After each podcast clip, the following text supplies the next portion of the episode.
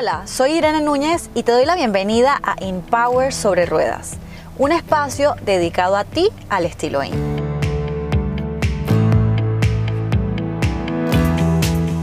Hola amigos, bienvenidos a un nuevo episodio de Empower sobre Ruedas. Ya saben que para mí siempre es un honor acompañarlos en su camino y pues en esta ocasión quiero hablar de un tema que me encanta, estoy totalmente obsesionada y fascinada con este tema de la abundancia. Lo escucho mucho, sigo muchas personas que pues lo manejan a la perfección y creo que he aprendido mucho en el camino de cómo manejarlo en mi vida y quiero compartirlo con ustedes, por supuesto, como siempre.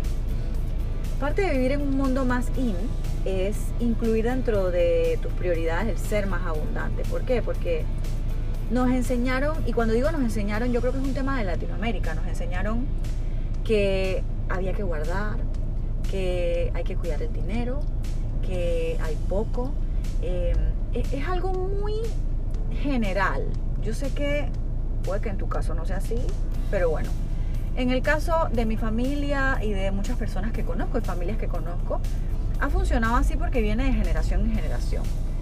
Dicen que es un tema hasta posguerra, o sea, han dicho tantas cosas que uno no sabe ni, de dónde realmente se origina, pero cuidar el dinero y pensar que hay un techo corto, que, que no es ilimitado, es creo que un pensamiento bastante eh, repetitivo en, en las cabecitas de nuestros papás y que también nos han transmitido.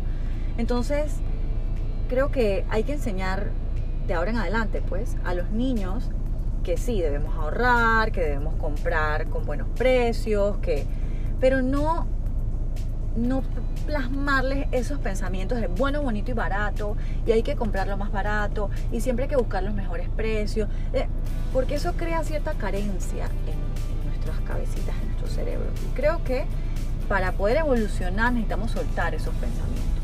En estos días hablaba con, una persona a quien admiro muchísimo, una mujer emprendedora, una líder exitosísima en mi país. Y me llamó mucho la atención porque ella estaba hablando de la palabra barato. Sí, porque la gente me habla mucho de lo barato. Ella comentaba que eso no le gustaba. Le causaba como repulsión, como la revolvía de hecho, porque ella sentía que no era necesario decir, ay, pero no puede ser más barato.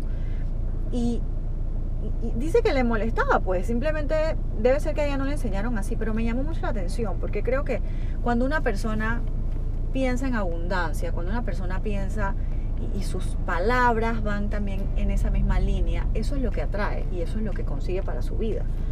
Y después de tener esta conversación, me quedé pensando, es verdad, lo barato termina sonando de baja calidad o de mala calidad.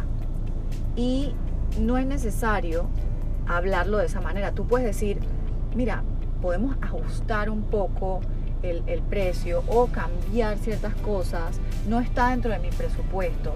Hay diferentes maneras de decirlo, pero al decir quiero esto más barato, estás pidiendo como que baje la calidad, puede ser. No sé, pero al final del camino creo que me quedó ese mensaje que el lenguaje es lo más importante a la hora de hablar eh, pues de abundancia en tu vida y atraerla. Y quiero darles algunos tips para soltar esa carencia y empezar a recibir abundancia en nuestras vidas, porque creo que nosotros lo controlamos. Al final es algo controlado 100% por nosotros. Pensamos, no, pero es que mi salario ya es fijo. Pero la abundancia no es solo dinero. La abundancia es muchas otras cosas y a veces atraemos lo negativo y lo carente en vez de atraer lo bueno, lo positivo y abundante, lo que fluye. Y por eso les quiero compartir estos tres pasos. Ustedes saben que yo siempre ando con los pasos y, creo que con eso aprendemos más y tenemos más claridad. Uno de ellos es las palabras. Las palabras son muy poderosas. Y allí me voy a, ir hacia atrás, a la historia con, con las familias.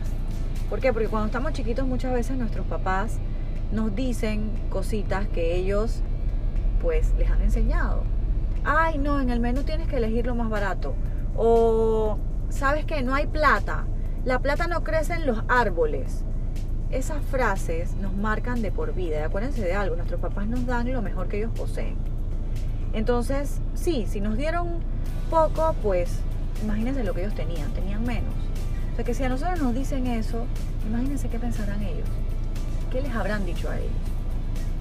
Es una reflexión interesante porque yo sé que se van a quedar pensando de verdad, ¿qué, qué pensarán mis papás? ¿Qué les habrán enseñado a ellos?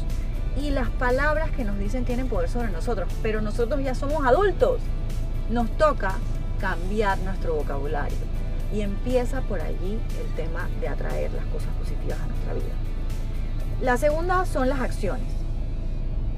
Por ejemplo, cuando tú eliges un par de zapatos, hablar de zapatos porque eso es lo que me gusta. Tú eliges un par de zapatos y el par de zapatos, hay uno que cuesta 10 dólares y otro que cuesta 100 dólares. Entonces, si tú tienes visión y piensas en abundancia y tienes los 100 dólares, pero te vas a comprar el de 10, eh, ¿por qué no le das la vuelta?